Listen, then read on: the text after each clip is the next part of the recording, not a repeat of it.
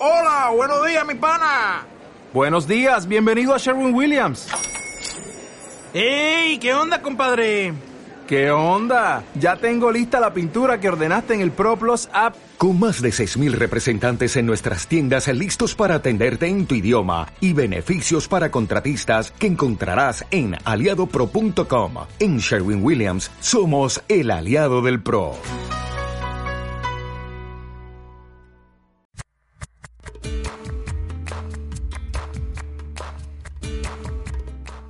Aquí empieza el podcast español a 360 gradi con Sara Castro, una profesora española en Italia.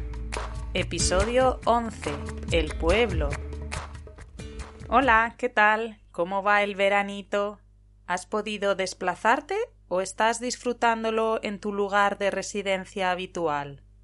Hoy te quiero hablar de ese lugar de veraneo por antonomasia del que los españoles guardamos un buen recuerdo y al que cada año queremos volver, bien porque pasamos allí nuestra infancia, bien porque nos recuerda la familia y amigos, o bien porque nos hace salir de la rutina del resto del año. Me estoy refiriendo al pueblo, al vostro paesino, a esa localidad de la que normalmente tus padres o abuelos son originarios, y que en los meses de verano sobre todo hacen reagrupar a toda la familia.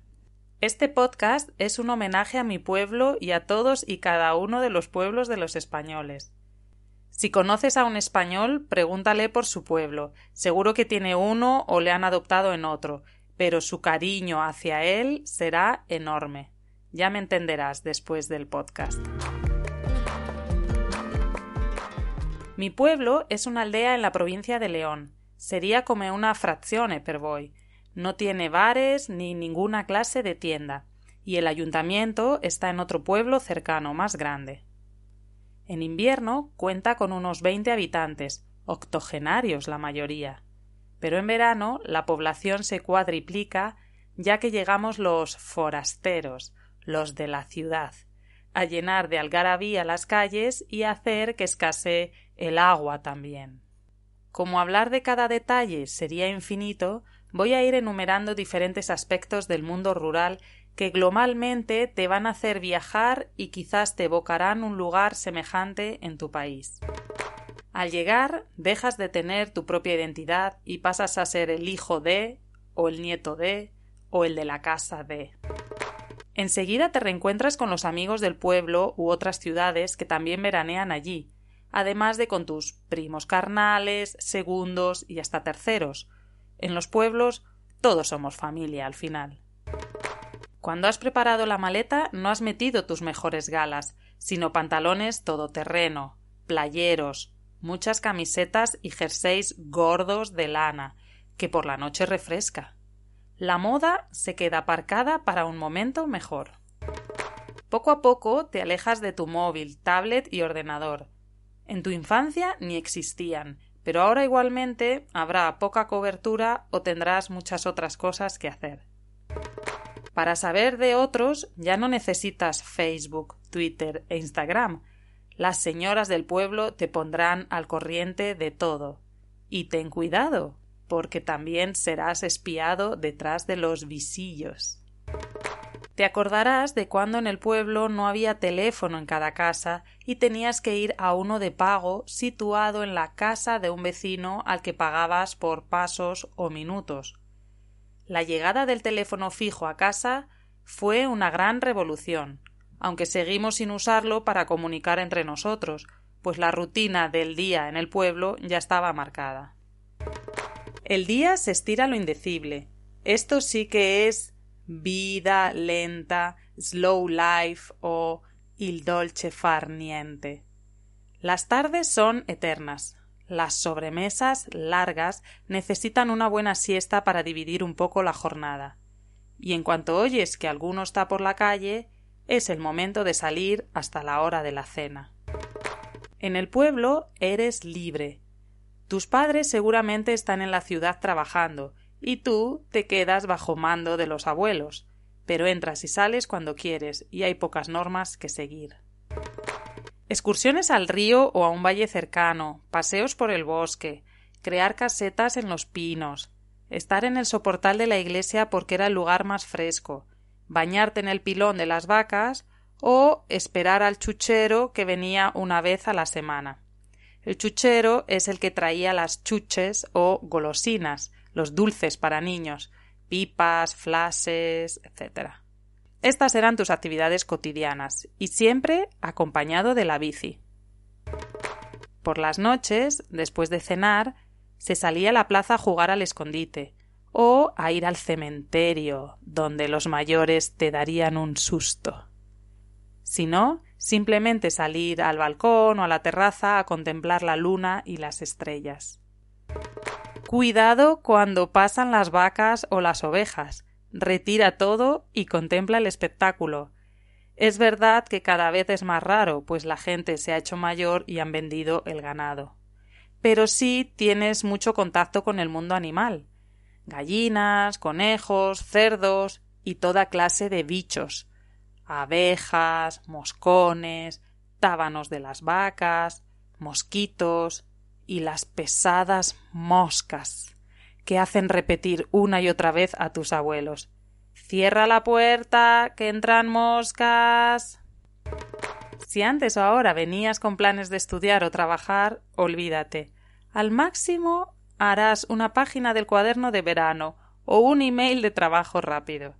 Y es que en estos meses de sopor abandonas el estudio, el deporte, bueno, la bici caminata sí.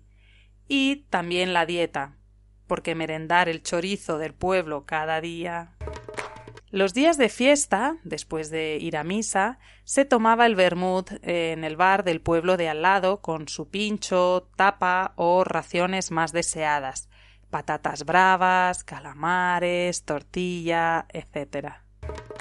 Hemos ido viendo modernizar el pueblo, de casas de adobe a ladrillo y cemento, calles sin asfaltar que ahora ya tienen sus aceras y su brea, caminos de concentración, contenedores para el reciclaje, antenas de telefonía y hasta paneles solares. En casa siempre oirás conversaciones sobre tus tíos abuelos, tus familiares, otras generaciones pasadas, nombres evocados que perduran así en el tiempo. Cuando el sol ya no aprieta, a partir de las cinco o seis de la tarde, como te decía, las mujeres del pueblo se reúnen en torno a una mesa para jugar a las cartas. Ellas a la brisca. Y los hombres se iban o se van al pueblo más cercano a jugar al tute o al mus. Los niños y jóvenes también estábamos horas jugando a las cartas. Burro, cinquillo, solitarios. Muy parecido a Italia, ¿verdad? No sé cómo será el verano en pueblos costeros, pero en estos de interior una piscina o un río cerca también daban la vida, pues podías pasar allí toda la tarde. Los jovencitos del pueblo íbamos cada fin de semana a las diferentes fiestas patronales de cada pueblo vecino, que no era más que una verbena en la plaza central o en las eras, en el campo abierto, a escuchar música en una disco móvil, tomar unas copas y charlar con los de otros pueblos. Aquí surgían muchos amores de verano. En los pueblos grandes la gente se agrupa en peñas, tipo squadre o clep, con diferentes nombres y locales, para divertirse aún más durante la semana de fiestas. Bueno, pues ahora ya mayores nos encanta llevar a nuestros hijos para que tengan el mismo apego que tenemos todos nosotros a nuestras raíces. Y aunque los tiempos van cambiando, hay algo en los pueblos que los hace permanecer igual. Resumiendo, la llegada de las vacaciones es para muchos una vuelta a sus orígenes, a esos pueblos cada vez más deshabitados que esperan con los brazos abiertos la llegada de los que se fueron para prosperar. Pero el coronavirus este año lo ha alterado todo. Las ganas por el reencuentro y el necesario dinero que puede dejar este turista pelea ahora con el miedo al contagio. Podría seguir hablando durante horas, pero por hoy ya está bien. En el próximo podcast te seguiré hablando de curiosidades relacionadas con el verano y las vacaciones de los españoles. Esta vez no te hago repetir el vocabulario, pero como hay muchas palabras nuevas, te animo a leer el artículo en mi blog, en saracastro.net, donde además encontrarás un enlace a una serie relacionada con el tema de hoy. Búscame en las redes sociales y cuéntame si tienes pueblo y cómo es en tu zona de Italia. Nos vemos o escuchamos en dos semanas y ya sabes que no te acostarás sin saber una cosita más. Adiós.